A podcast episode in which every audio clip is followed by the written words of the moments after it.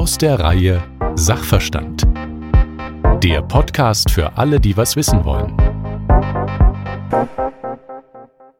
Green Rebels heißt das wunderbare Buch von Andrea Bitzer, in dem sie 13 vornehmlich weibliche Gründerinnen porträtiert, die den Schritt gewagt haben, ein eigenes, nachhaltiges Business zu gründen und das in einem Deutschland, das nicht gerade als Start-up freundlich gilt, das klimatechnisch noch einiges an Anstrengungen vor sich hat und in dem Gleichberechtigung leider bisweilen immer noch klein geschrieben wird.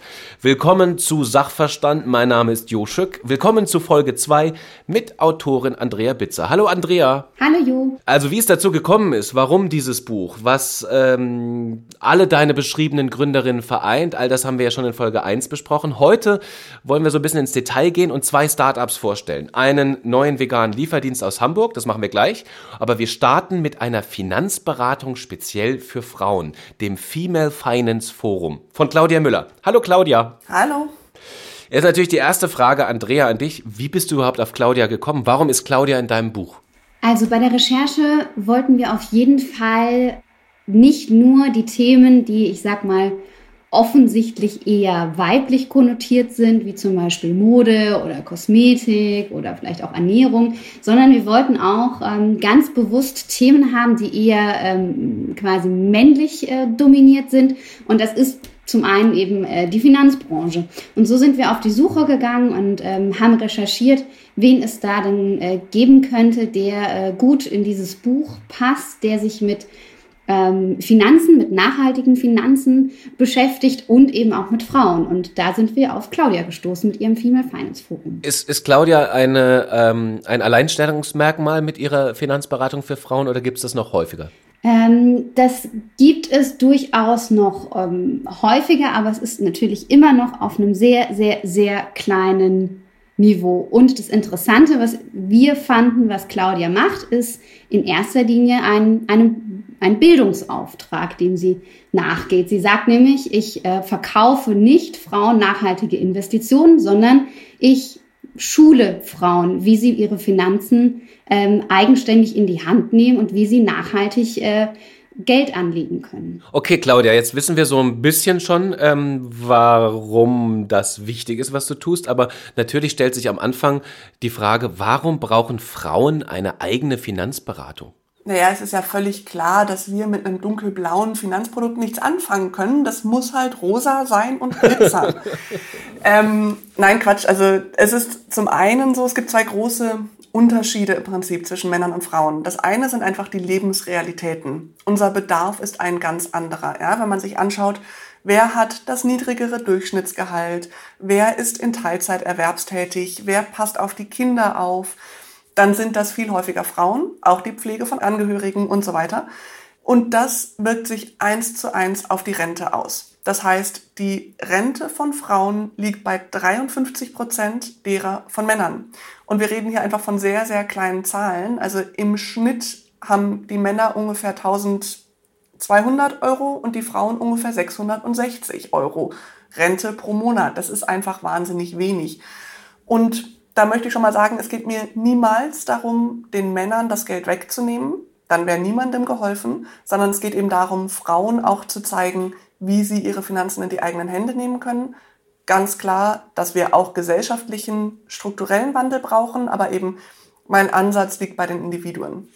Das heißt, diese ganzen Themen, so investieren mit kleinem Gehalt, äh, Teilzeit erwerbstätig und trotzdem in die Rente einzahlen, alleinerziehend und Vorsorgen, das sind alles Themen, die für Frauen viel häufiger relevant sind als für Männer. Und gleichzeitig ist der Finanzsektor aber, genau wie Andrea sagte, bislang noch total männlich dominiert. Sowohl die Menschen, die dort arbeiten, als auch die Menschen, die angesprochen werden sollen. Man merkt das ja bei einer Werbung, ob die mich anspricht oder nicht. So funktionieren tatsächlich unsere Entscheidungsprozesse manchmal etwas anders als eure, als die von Männern. Und ähm, der Finanzsektor bedient halt die männlichen Verhaltensmuster. Und Verstehe, aber jetzt es klingt so ein bisschen, ähm, du kommst ja aus dem, kommst ja selber aus dem Banking, du hast mhm. ja da durchaus bei einer großen Bank gearbeitet. Ähm, jetzt klingst du so fast wie eine Aktivistin. Siehst du dich selber auch so? Wenn man sich für sich wichtige Sachen einsetzt, ich weiß nicht, was definiert eine Aktivistin. Also ja, ich setze mich ein dafür, dass es den Menschen besser gibt und dafür, dass wir gesellschaftlichen Wandel haben.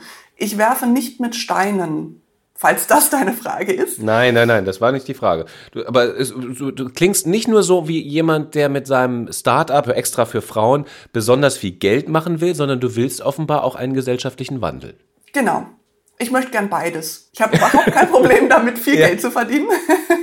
ich glaube, mehr Menschen können gerne viel Geld verdienen. Mit Geld kann man total viel Gutes tun. Ähm, aber ich möchte auch den gesellschaftlichen Wandel bezwecken. Ja, auf jeden Fall. Andrea hat in ihrem Buch geschrieben, Männer sind unbedarfter und lernen im Zweifelsfall daraus, wenn sie Geld verlieren, denn sie gewinnen an Erfahrung. Wenn Frauen es nicht verstehen, machen sie lieber gar nichts. Das ist natürlich überspitzt formuliert, ist auch natürlich ein Klischee, denn du bist ja das lebende Gegenbeispiel.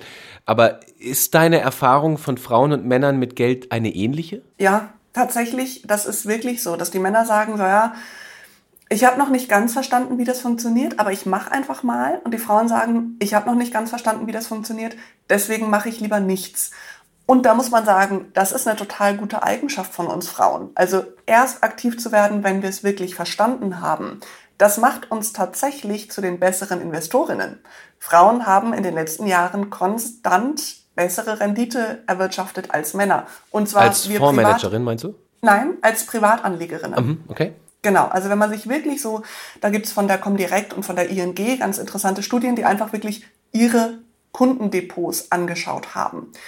Und ähm, da hat man das gesehen. Das ist etwas, was uns halt wirklich auch Mut machen kann. Also wir, wir brauchen etwas länger, bis wir aktiv werden, eben weil wir die Sachen wirklich verstanden haben wollen. Aber wenn wir sie dann einmal verstanden haben, dann sind wir auch genauso risikofreudig oder risiko scheu wie Männer. Also das ist einfach nur eine Persönlichkeitsfrage, da gibt es keine Geschlechterkomponente bei.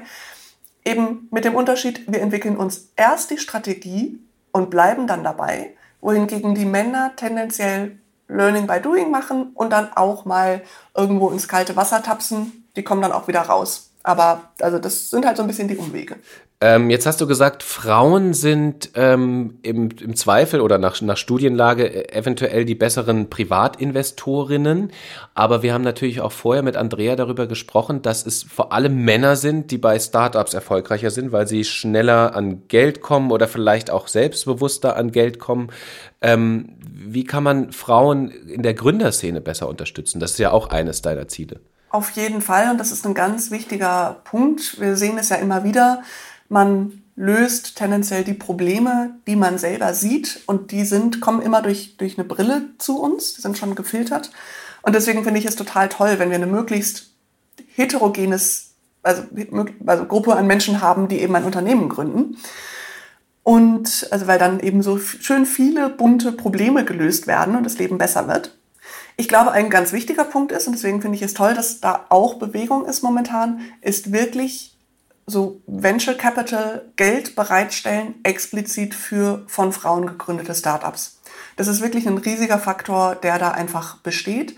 Und auch das ganze Thema Risiko und Scheitern. Frauen haben noch einen viel stärkeren Anspruch daran, perfekt zu sein. Und Männer dürfen eben eher mal was wagen und wenn es dann scheitert, dann haben sie aber Mut bewiesen und haben eben was versucht und dann ist das eher eine Lernerfahrung. Und Frauen, wenn sie halt nicht perfekt gewesen sind, dann ist das schon eher so ein Makel, der ihnen anhaftet, zumindest auch emotional. Also diese, diese Angst vor dem Scheitern zu nehmen und mehr auch da wieder den Fokus aufs Lernen zu legen. Das ist eigentlich eine recht große Parallele zu Finanzen wirklich eben zu sagen, hey, guck mal, probier es einfach mal aus. Was ist das Schlimmste, was passiert? Ja, im schlimmsten Fall machst du nach einem Jahr dein Startup wieder zu und suchst du irgendwo einen Angestelltenjob. Im schlimmsten Fall verlierst du halt 25 Euro an der Börse. Okay, beides kannst du verkraften, beides ist nicht ganz katastrophal. Also eben die Hürden und vor allem die Angst vor dem Scheitern zu nehmen, das finde ich ganz wichtig. Und wie gesagt, wie du auch schon sagtest, wirklich diese, die blanken Finanzen sind auch da wichtig. Jetzt hast du eigentlich ja mal angefangen, bist angetreten mit dem, mit dem Ziel, vor allem nachhaltiges Investieren zu fördern. Und ähm, hast dann irgendwann gemerkt, es gibt noch so viel Bedarf, überhaupt über Investieren zu reden, dass die Nachhaltigkeit nicht ganz oben auf der Prioritätenliste stand, wenn ich das richtig verstanden habe. Aber sie steht noch auf deiner Prioritätenliste, nämlich wo? Also warum ist, inwiefern ist Nachhaltigkeit auch eines deiner äh, Ziele? Das ist für mich einfach ein Thema, was ich total wichtig finde. Nachhaltigkeit ist meiner Meinung nach essentiell. So, wir können offensichtlich nicht so weitermachen, wie wir bislang gemacht haben.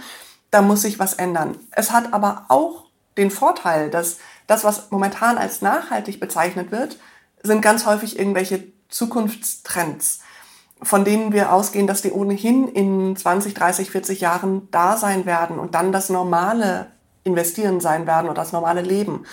Und das heißt, was ich mache oder was ich festgestellt habe, ich muss eben früher ansetzen, genau wie du gesagt hast. Ich muss erstmal verstehen, als Teilnehmerin jetzt zum Beispiel, wie kann ich denn überhaupt am Ende des Monats noch Geld übrig haben? Das hat relativ wenig mit Nachhaltigkeit zu tun. Das ist einfach Struktur in meinem Alltag. Und dann kann ich schauen, wo habe ich denn, wo liegt dieses Geld? Auf einer Bank, okay, was macht meine Bank mit dem Geld? Und was wäre die Wirkung, wenn das bei einer nachhaltigen Bank läge? Und dann eben, jetzt habe ich meinen Notgroschen aufgebaut, jetzt fange ich an zu investieren. Welche Möglichkeiten habe ich da? Und das immer sowohl in traditionell als auch in nachhaltig. Und das Interessante ist, dass die nachhaltige Geldanlage in den letzten Jahren besser gelaufen ist als die nicht nachhaltige Geldanlage. Das heißt, auch da haben wir häufig so einen Irrglauben. Zum einen, die Börse ist spekulativ, also es ist ein Casino und so traue ich mich nicht ran kann ich schon mal sagen, die Börse ist kein Casino. Äh, zum Zweiten, ich muss reich sein, um investieren zu können. Auch da kann ich sagen, überhaupt nicht. Im Gegenteil, es ist andersrum. Wir müssen investieren, damit es reicht. Und wir können ab 10 Euro in einen weltweit aufgestellten Aktienfonds investieren. Und zum Dritten, ich muss mich entscheiden zwischen Nachhaltigkeit und Gewinn. Nein, wir können das beides kombinieren. Es ist einfach auch nur gesunder Menschenverstand, nachhaltig zu investieren. Das ist total cool.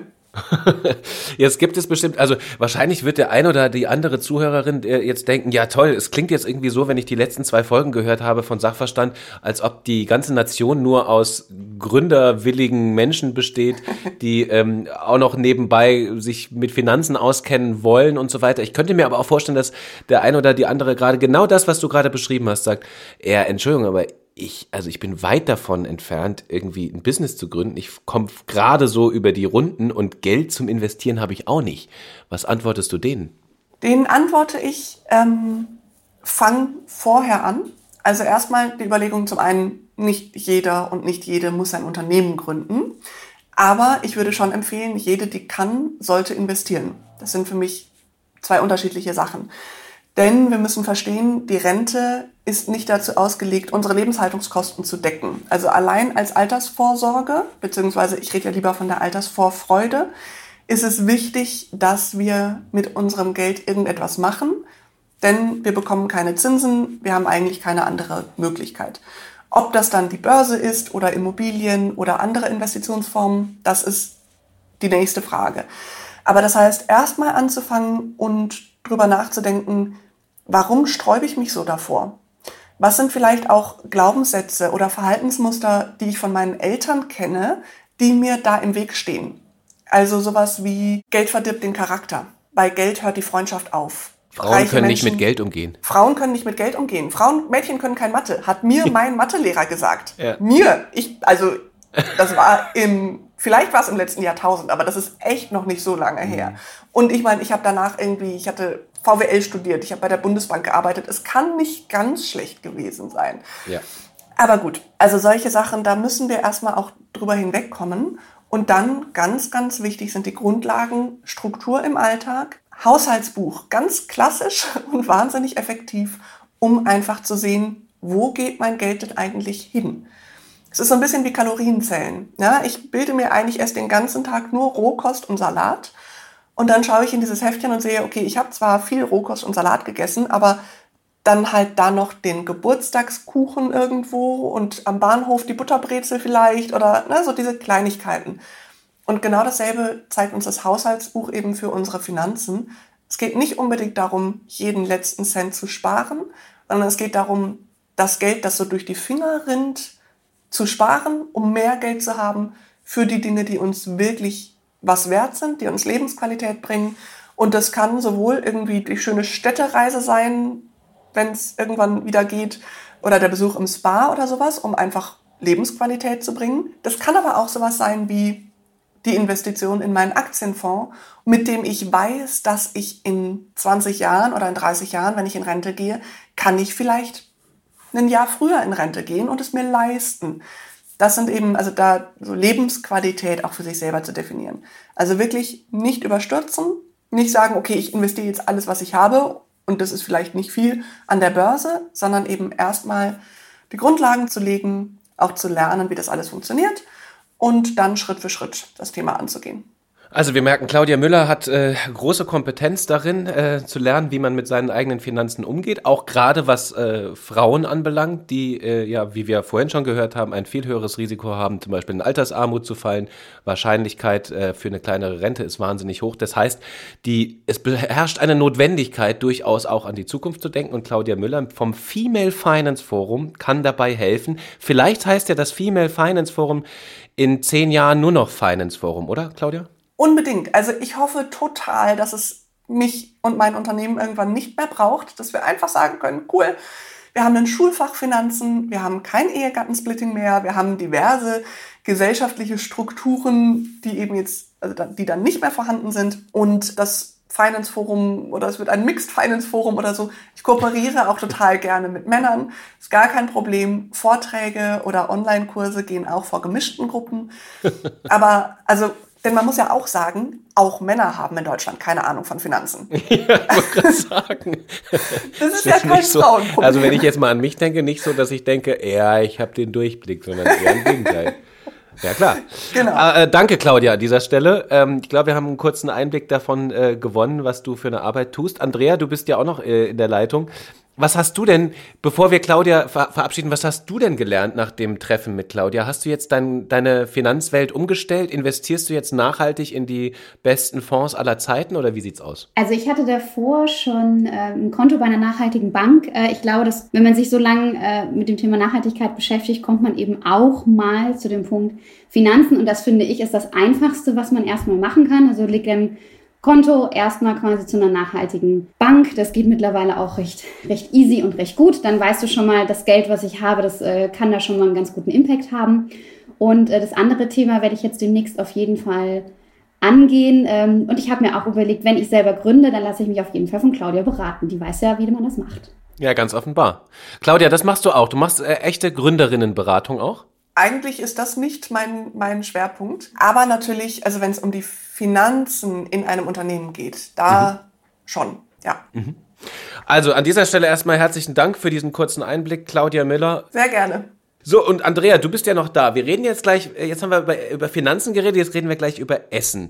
Mhm. Ähm, Riesenrolle bei Nachhaltigkeitsthemen. Man hat manchmal das Gefühl, wenn man so durch Instagram slidet, dass eigentlich Nachhaltigkeit nur aus Essen besteht, wenn Leute ihr, ihr, Essen und wie, wie fleischlos sie gerade essen. Du hast, glaube ich, als Vegetarierin angefangen, dich mit dem Buch zu beschäftigen und bist inzwischen vegan oder kam das, kam das durch das Buch? Nee. Nee, das äh, kam schon vorher. Und zwar bin ich schon seit über 20 Jahren äh, Vegetarierin. Das war tatsächlich äh, zum einen äh, durch mal wieder meine Schwester, die Vegetarierin war damals, weil es cool war, irgendwann in den 90ern. Ja. Und wie man dann als kleine Schwester so reagiert, will man das auch. Ich bin dann letztendlich die Einzige geblieben in der Familie, die dabei geblieben ist. Und wir hatten das dann, das Thema auch in der Schule, ähm, ne, mit äh, Tierhaltung und so weiter. Und ich habe dann durch diverse äh, Reportagen ähm, auf Netflix und anderen äh, Konsorten bin ich dann nochmal ins Straucheln geraten, dass ähm, ja eigentlich, wenn man da noch einen Schritt weiter gehen möchte, eigentlich die vegane Ernährung, Anführungsstrichen, die richtige oder die optimale für mich ist und meine Einstellung, ne, die meine Werte quasi noch besser verkörpert. Du bist aber zum Glück nicht dogmatisch vegan, das heißt, du willst auch niemanden missionieren. Im Gegenteil, du hast ja sogar eine Gründerin in deinem Buch ähm, porträtiert, die Grills herstellt fürs mhm. Fahrrad und für den Balkon. Und wir wissen ja, in Deutschland landet hauptsächlich Fleisch auf einem Grill und weniger Gemüse. Ähm, aber trotzdem, wie man auch mit veganem Essen nicht nur Geld verdienen kann, sondern auch das eigene Leben mit Sinn füllen kann, das wollen wir jetzt besprechen. Und darüber reden wir mit äh, Franzi und Florian, zwei der drei GründerInnen von Daily Greens aus Hamburg. Ich hoffe, ihr seid jetzt da bei uns. Grüße euch. Hallo, hier ist Florian. Leider Franzi ist heute nicht dabei. Ah, Franzi ist gar nicht dabei? Franzi ich dachte, kocht gerade. Nee, schade. ja, aber immerhin, Florian, das ist ja auch super, dass wir jetzt ähm, äh, auch mal einen Mann hören, Andrea, weil du hast mir auch gesagt, du hast zwar fast nur Gründerinnen interviewt, aber Und das gibt ja auch einen guten Grund. Darüber haben wir in Folge 1 ganz viel gesprochen, unter anderem wegen struktureller Ungleichheit zwischen Mann und Frau immer noch. Aber du willst ja Männer nicht ausschließen.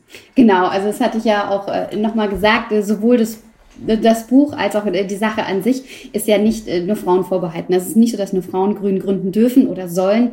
Im Gegenteil, in den Recherchen haben wir eigentlich ganz häufig gehört, dass heterogene Teams äh, der Traum sind, also das Beste, weil es da einfach quasi die eher weiblichen und eher männlichen Eigenschaften miteinander vereint werden. Deswegen ähm, haben wir von vornherein auch gesagt, wir müssen, um das, um quasi so das Big Picture zu zeigen, müssen wir auf jeden Fall auch Männer in dieser Branche mit interviewen und äh, das haben wir mit den Daily Greens getan. Und wie seid ihr auf die Daily Greens gekommen? Warum waren sie es wert, in deinem Buch, in eurem Buch aufzutauchen?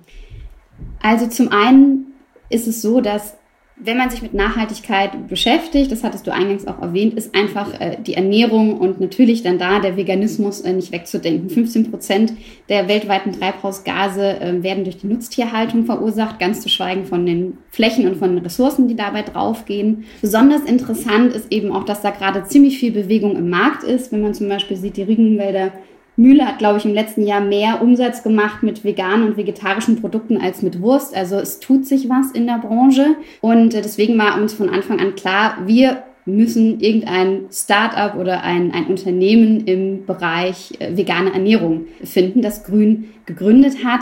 Und was wir bei den Daily Greens besonders interessant fanden, war zum einen der Zero Waste Ansatz, in dem man quasi das Essen vorbestellt dass es mit dem Fahrrad ausgeliefert wird, was ähm, ich sage jetzt mal auch regional dann eben erstmal nur möglich ist. Der Ansatz Genuss statt Verzicht. Viele verbinden vegane Ernährung, die sich damit nicht so gut auskennen, dass sie auf ganz, ganz viele tolle Sachen verzichten müssen. Ich finde es genau das Gegenteil. Es gibt ganz, ganz viel tolle Sachen, die äh, vegane Ernährung kann.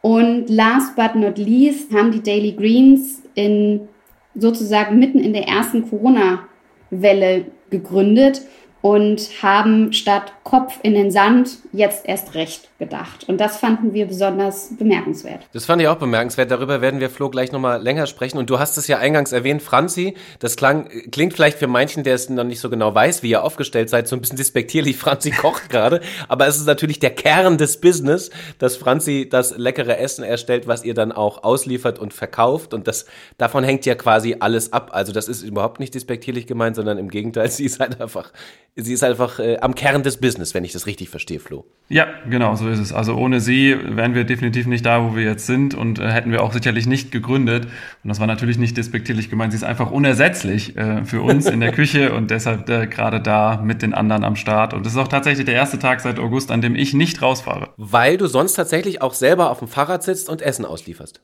Genau, genau. Also mein Tag ist so strukturiert, dass ich dann morgens tatsächlich einmal ein bisschen mit unterstütze in der Küche. Also ich koche nicht, aber äh, helfe vorzubereiten, zu spülen etc.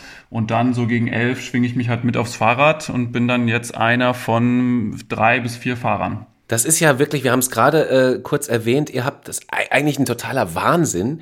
Ihr habt mitten in der Pandemie gegründet, das heißt, ihr seid letzten Sommer an den Start gegangen, wo wir, könnte man sagen, gut, bei Essensdiensten, die müssen ja, haben jetzt gerade einen Boom äh, erlebt, aber trotzdem ein Unternehmen zu gründen in einer so unsicheren Lage, ähm, ist euch da nicht der Arsch auf Grundeis gegangen?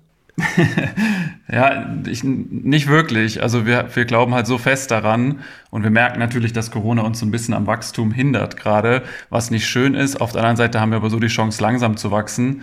Ähm, so war das natürlich nicht geplant. Also die Idee haben wir ja schon im November 2019 gefasst, so ins Auge gefasst. Und dann im Februar ähm, haben wir dann alle den Entschluss gefasst und dann ja, waren wir im Skiurlaub und als wir wieder kamen, ging Corona los.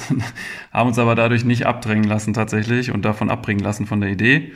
Und ja, sind jetzt eigentlich ganz happy und äh, wachsen halt langsamer, aber wir wachsen und das ist schön und versorgen immer mehr Leute mit veganem Essen in Hamburg. Und wir haben vorhin auch eingangs darüber gesprochen mit Andrea. Es gibt ja die Möglichkeit, dass man das quasi nebenberuflich anfängt, mal so ein Business nebenbei laufen zu lassen und so ganz langsam reinzuwachsen. Ihr habt es tatsächlich anders gemacht. Äh, ihr habt eure Jobs gekündigt, sofern ihr welche hattet, und habt quasi all in gesagt. Ist das aufgegangen? Ja, Absolut. Also ich bin auch sehr froh. Es ist jetzt persönlich für mich meine zweite Gründung schon. Und bei der ersten war es tatsächlich so, dass nicht das ganze Team Vollzeit reingegangen ist und man merkt man schon einen Unterschied, ne? ob man das Teilzeit oder Vollzeit macht. Und ähm, das war bei uns auch anfangs fraglich, ob wir alle drei, Franzi war schon mit einem Catering selbstständig, für die hat sich die Frage nicht gestellt. Ich hatte meinen Job gekündigt, weil ich was Neues machen wollte. Und ähm, Marc, der Dritte im Bunde, hat dann jetzt auch den Entschluss gefasst, äh, respektive in den ersten Monaten gemerkt, dass das hat so viel ja, Sinn und Verstand, was wir da machen und so viel Spaß äh, hat er noch nie bei der Arbeit gehabt und hat dann allen auch gekündigt. Jedes vegane Gericht hast du im Buch, wirst du im Buch zitiert, das von uns gekocht und von Menschen gegessen wird, bedeutet, dass es ein Gericht weniger gab, für das ein Tier leiden musste. Das ist unser Antrieb. Jetzt hast du gerade von Antrieb, Sinn, Spaß gesprochen, aber noch gar nicht von Gewinn. Ist der im Hintergrund in eurem Denken? Er ist nicht im Vordergrund, würde ich sagen. Das stimmt. Also wenn wir Entscheidungen treffen, dann mach, treffen wir die wertebasiert. Ähm, weil wenn wir gewinnorientiert nur handeln würden, dann würden wir zum Beispiel sagen, hey, ähm, diese Mehrwegverpackung, das ist so viel, das hält so viele Kunden vom Bestellen ab erstmal, weil sie Pfand zahlen müssen. Und das ist für uns auch im Handling logistisch ein viel größerer Aufwand. Das könnten wir einfach durch kompostierbare Einwegverpackungen ersetzen, aber das wollen wir nicht. Oder wir könnten genauso gut sagen, hey, diese Vorbestellung ähm, hindert auch wieder Kunden daran zu bestellen. Das wissen wir, dass es nicht einfach ist ähm, oder es ist eine Umstellung bei den Leuten, einen Tag vorher bei einem Lieferdienst zu bestellen. Normalerweise will man in 15 Minuten, 30 Minuten sein Essen haben. Ähm, bei uns funktioniert das halt ein bisschen anders und das äh, hindert uns jetzt total zu explodieren, sage ich mal. Aber wir sagen halt, nein, unsere Werte sind Zero Waste, keine Lebensmittel wegzuwerfen, richtig den Einkauf zu planen. Und dafür müssen die Kunden eben jetzt ja so kleine Umstellungen in Kauf nehmen. Ähm, aber ich denke, das ist wir sehen, dass wir werden schon von, von, oder es gibt zwei Unternehmen, die was ähnliches machen. Also wir sehen, der Trend geht in die richtige Richtung. Und das ist tatsächlich der Antrieb. Ja, und wir kriegen das Feedback der Kunden ist so positiv. Also wir kriegen quasi auf dem Wege auch nochmal eine Bestätigung. Ihr seid ja auch ausgezeichnet als klimaneutraler Betrieb. Das hat was mit äh, dem Verhalten der MitarbeiterInnen zu tun, mit dem CO2-Abdruck. Das hat aber auch was ähm, mit Beschaffung und Lieferung zu tun. Das hat auch was mit dem Einweggeschirr zu tun, was ihr eben vermeidet. Ähm, ich habe mich sowieso gefragt, ernsthaft, jetzt gerade in Pandemiezeit, da hatte man öfter Essen bestellt und dann kriegt man diesen riesigen Plastiksack nach Hause. Und ich habe mich bis heute immer gefragt, warum gibt es denn keinen Lieferdienst, der Mehrweggeschirr anbietet? Ich würde es sofort äh, auch mit Pfand und Waschen und was man machen muss, keine Ahnung, äh, machen. Ihr seid jetzt einer der ersten, die das überhaupt machen. Du hast gerade schon gesagt, einfacher wäre es mit, mit Einweggeschirr wie viel Mehraufwand ist es denn? Oder wie viel, kann man das in Zahlen sagen, wie viel, auf wie viel Prozent Gewinn ihr verzichtet, weil ihr Mehrweg benutzt? Das Kuriose ist ja, dass es finanziell sogar besser ist. Also es ist günstiger tatsächlich, ne? Weil, ähm, und das, ich weiß nicht, ob das viele Gastronomen davon abhält zu wechseln, dass sie nicht wissen, dass es günstiger ist, oder dass eben sie den Mehraufwand scheuen. Ähm, das heißt, finanziell gesehen äh, lohnt es sich auf jeden Fall. Natürlich ist es, du musst halt jede Schale ähm, wirklich beim Kunden auch irgendwann wieder einsammeln, zum Beispiel. Ne? Oder die Kunden müssen auch die 10 Euro Pfand bezahlen.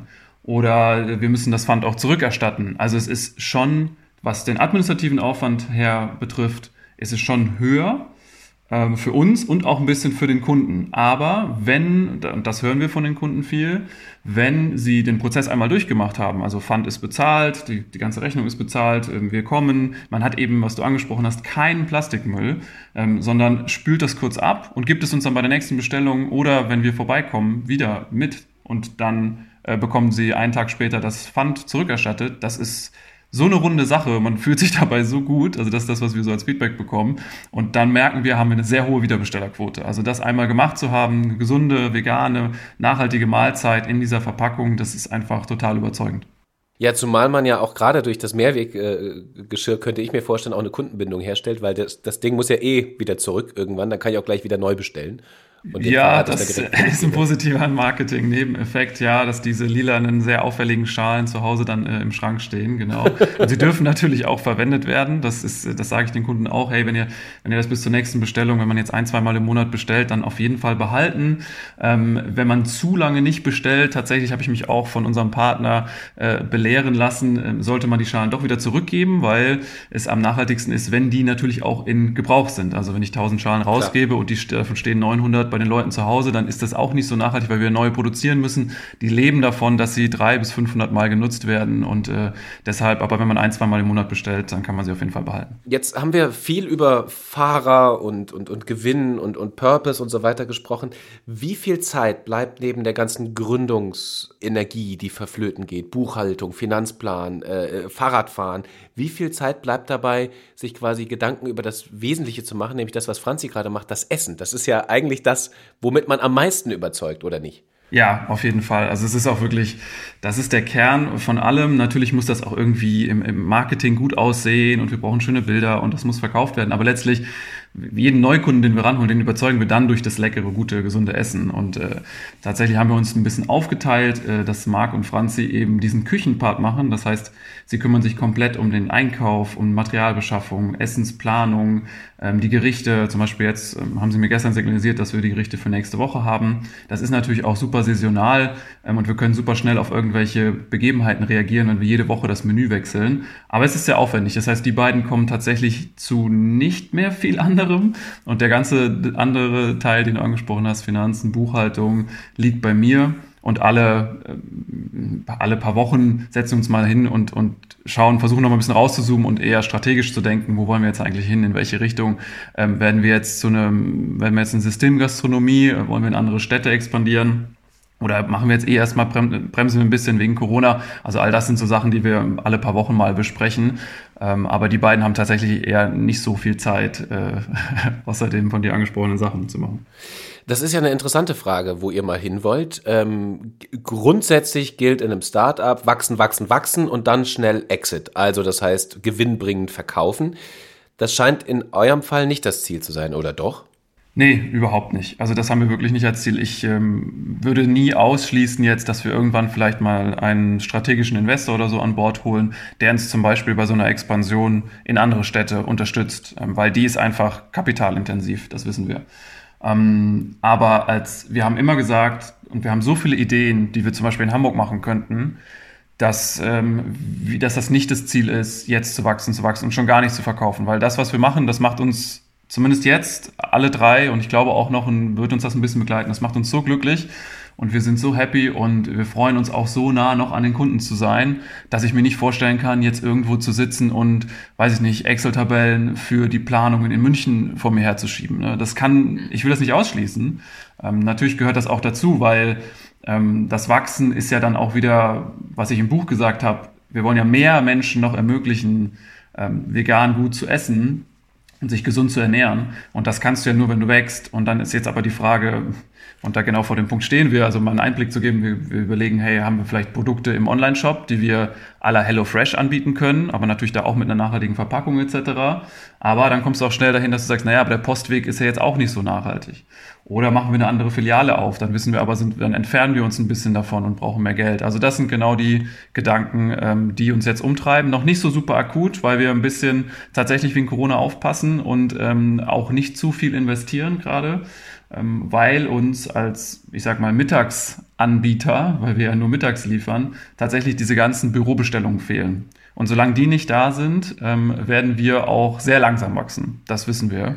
Ähm, aber das Thema ist ja hoffentlich endlich und ähm, wir hoffen, dass wenn die Leute wieder in die Büros strömen, dass dann da mehr bestellt wird und wir auch im Catering wieder mehr machen und dann wird das, glaube ich, ganz organisch wachsen.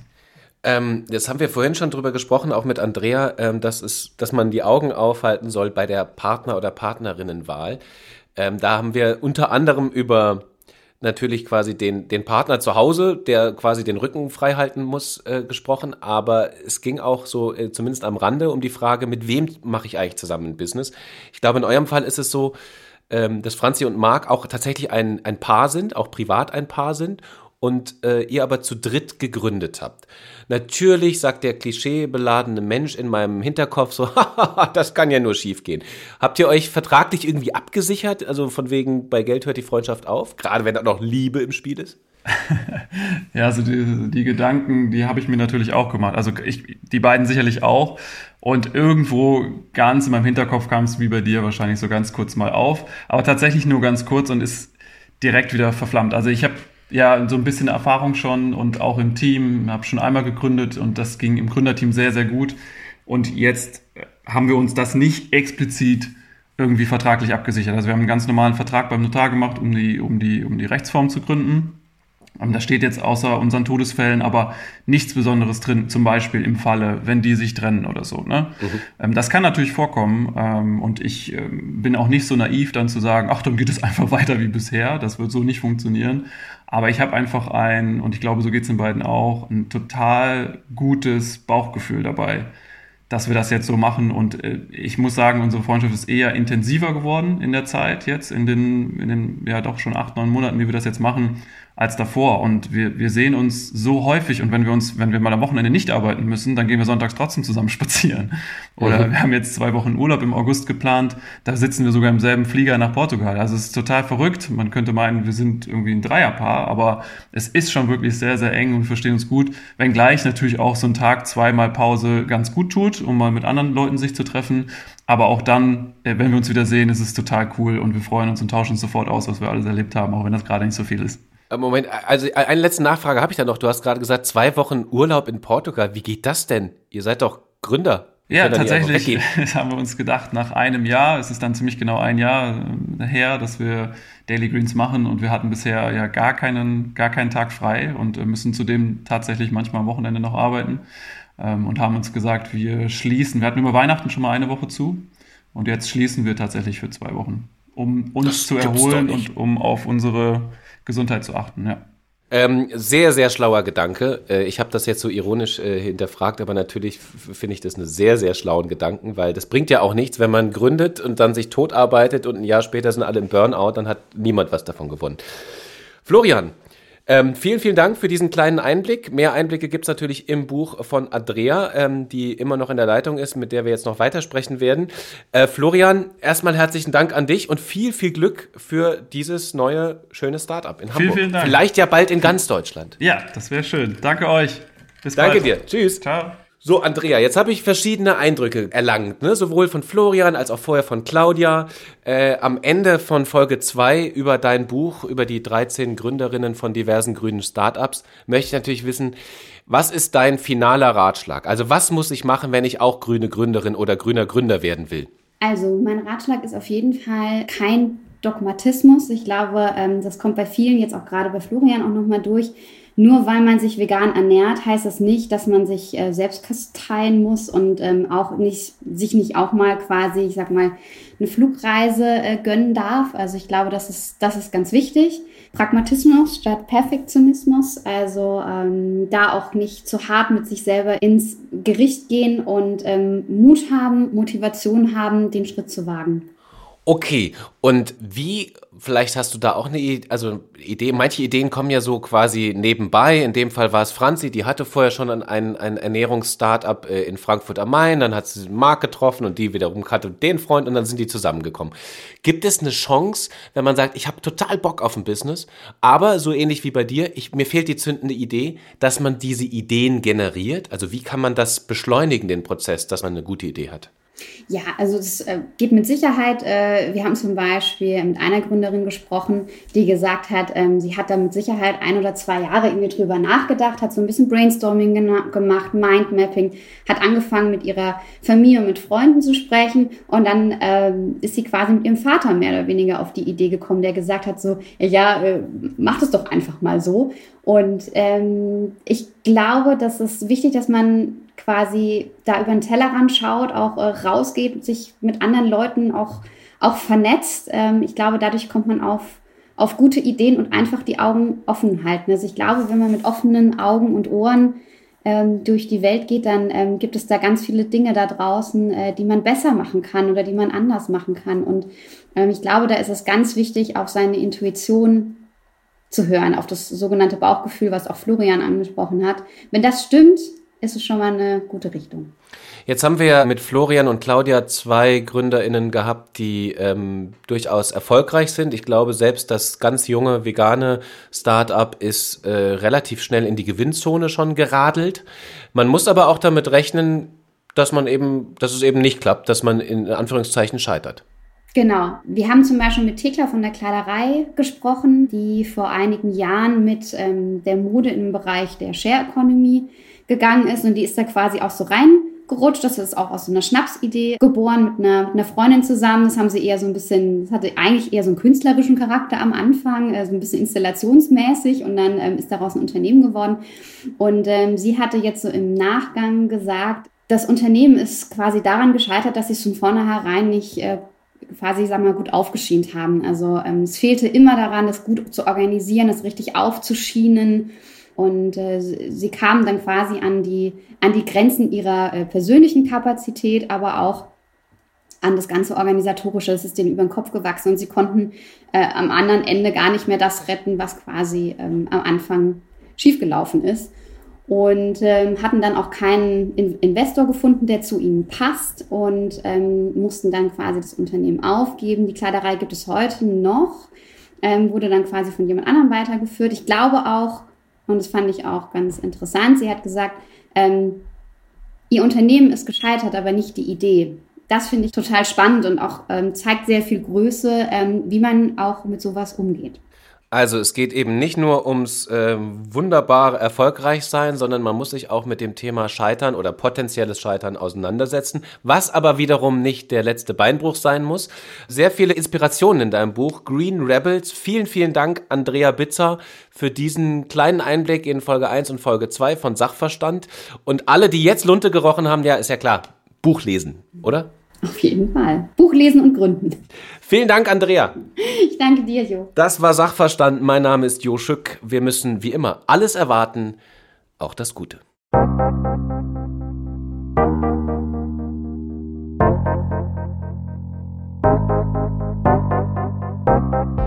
Das war Sachverstand, der Podcast für alle, die was wissen wollen. Mehr zum Thema dieser Folge lesen Sie im Buch Green Rebels, erschienen bei HarperCollins und überall erhältlich, wo es Bücher gibt.